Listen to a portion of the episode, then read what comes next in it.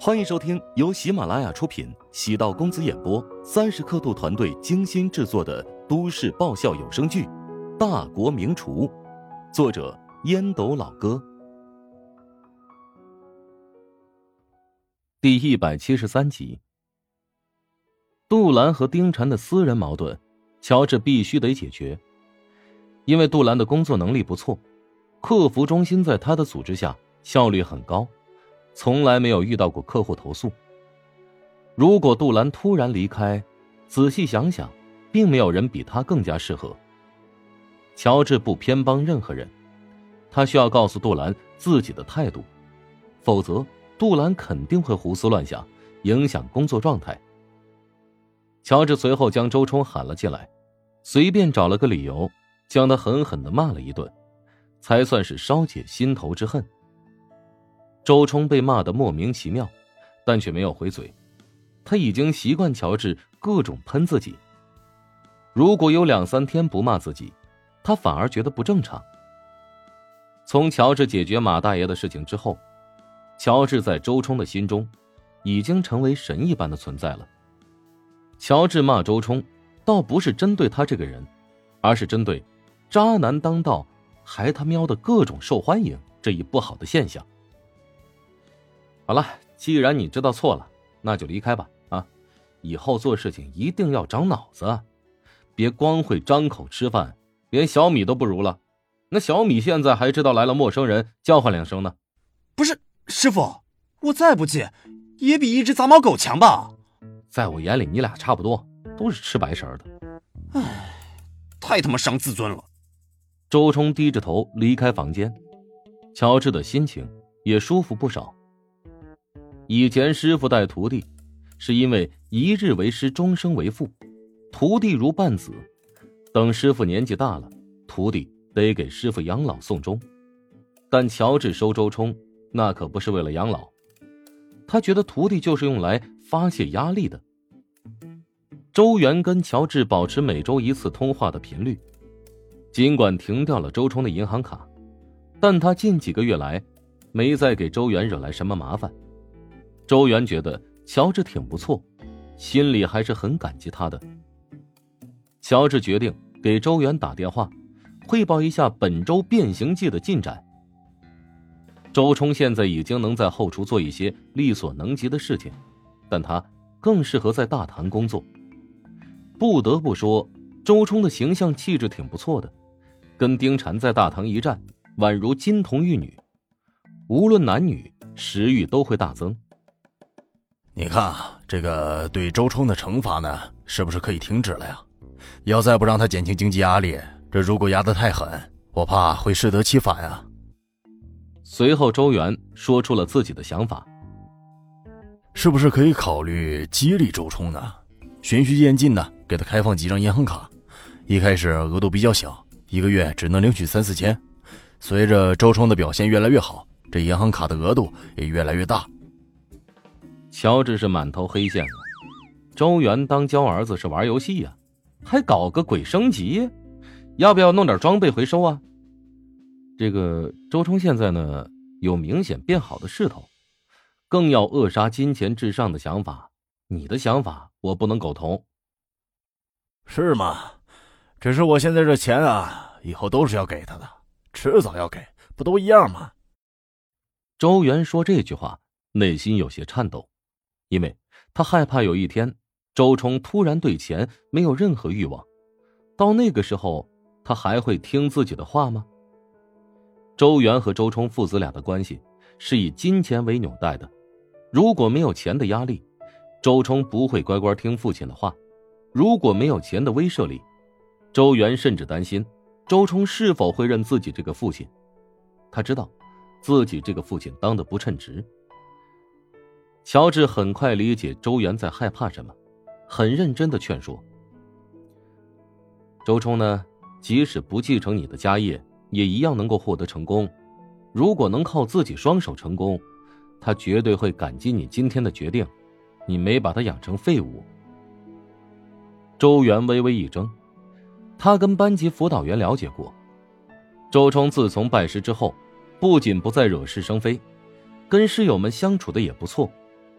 虽然学习依旧吊儿郎当，但他每周至少会去上自己喜欢的几节课，因为可以见到丁禅嘛。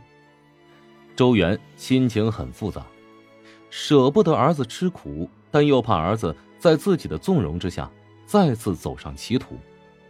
呵呵，行吧，那就按照你的意思来办。周元自嘲的笑了笑。他虽然最近生意不错，又接下了好几个工程，在教导儿子上，他是彻头彻尾的失败者，没有任何自信。安慰了周元一番，乔治深吸一口气。可怜天下父母心呐！即使周元对外再奸诈，但回归父亲身份的时候，对儿子唯有一片深切关怀。网红食堂现在人数已经稳定，每天都发生各种各样的故事。无论丁婵、杜兰、周冲的三角恋，还是某大爷和某大妈私下生出感情，网红食堂都越来越像是一个正规的企业。这里发生的故事复杂，却又温暖。陶如霜终于完成了自己电视剧的处女作录制，因为她的形象不错，表现力很强，所以得到剧组导演的认可，和陶如霜签署了剧组协议。协议签署之后，陶如霜以后便需要优先拍摄这个剧组的电视剧或者电影，同时，剧组也承诺。每部戏，他都会有出场的机会。等合作次数多了，他甚至还会优先具备挑选角色的资格。不过，陶如霜没有休息的时间。紧接着，芬姐便给他安排了几个综艺通告，还有一部都市剧《女四号》。这部戏的难度比较大，是要演一个坏女人角色。陶如霜突然有点想回家了。这种感觉陌生而新鲜。他想见见姐姐，尽管知道见面会吵架，但是他总觉得，呃，要比一个人孤独的住在酒店房间更好。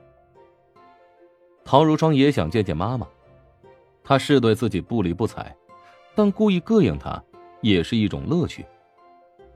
他想见见姐夫，哎，为何不打个电话呢？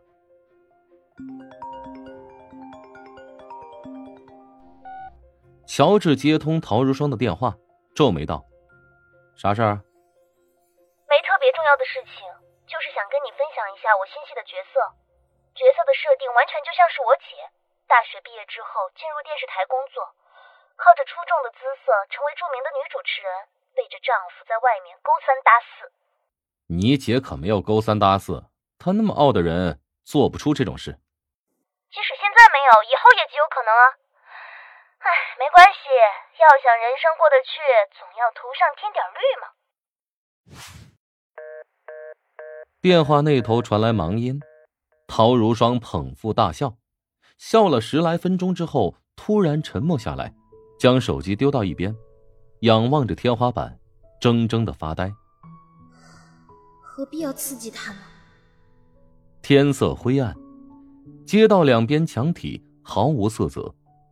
树木的落叶掉了很多，褐色和黄色的树叶随风在地面上翻滚。行人都穿着厚厚的羽绒服，将头深深的埋在衣领里。一男一女穿着紧身服从远处慢慢跑来，男人的身材高挑纤瘦，干净的短寸头却显得异常清爽阳光。女人戴着鸭舌帽和口罩，上身是粉白相间的运动衣。下身是黑色的长裤，脚上踩着白色的运动鞋。只是女人似乎不适应这么剧烈的运动，每隔几分钟便会捂着胸口，弯腰急促的喘息。乔治也没想到，陶如雪会心血来潮跟着自己夜跑，还不到两公里，陶如雪已经体力不支了。不过，见陶如雪的体能这么糟糕，乔治更觉得。他应该增加运动量。瞧你那悲惨的样子，我早就跟你说过了，你跑不了，非要跟着我，现在成为累赘了吧？能不能闭嘴？咱们继续。陶如雪骨子里的倔强被乔治激起，迈开贯铅小腿，沿着街道继续向前，开始笨拙移动。乔治站在后面继续讥讽：“哎，就是一只乌龟，也比你现在爬得快。”陶如雪转过身，眼中透出愤怒。本集播讲完毕，感谢您的收听。如果喜欢本书，请订阅并关注主播。喜马拉雅铁三角将为你带来更多精彩内容。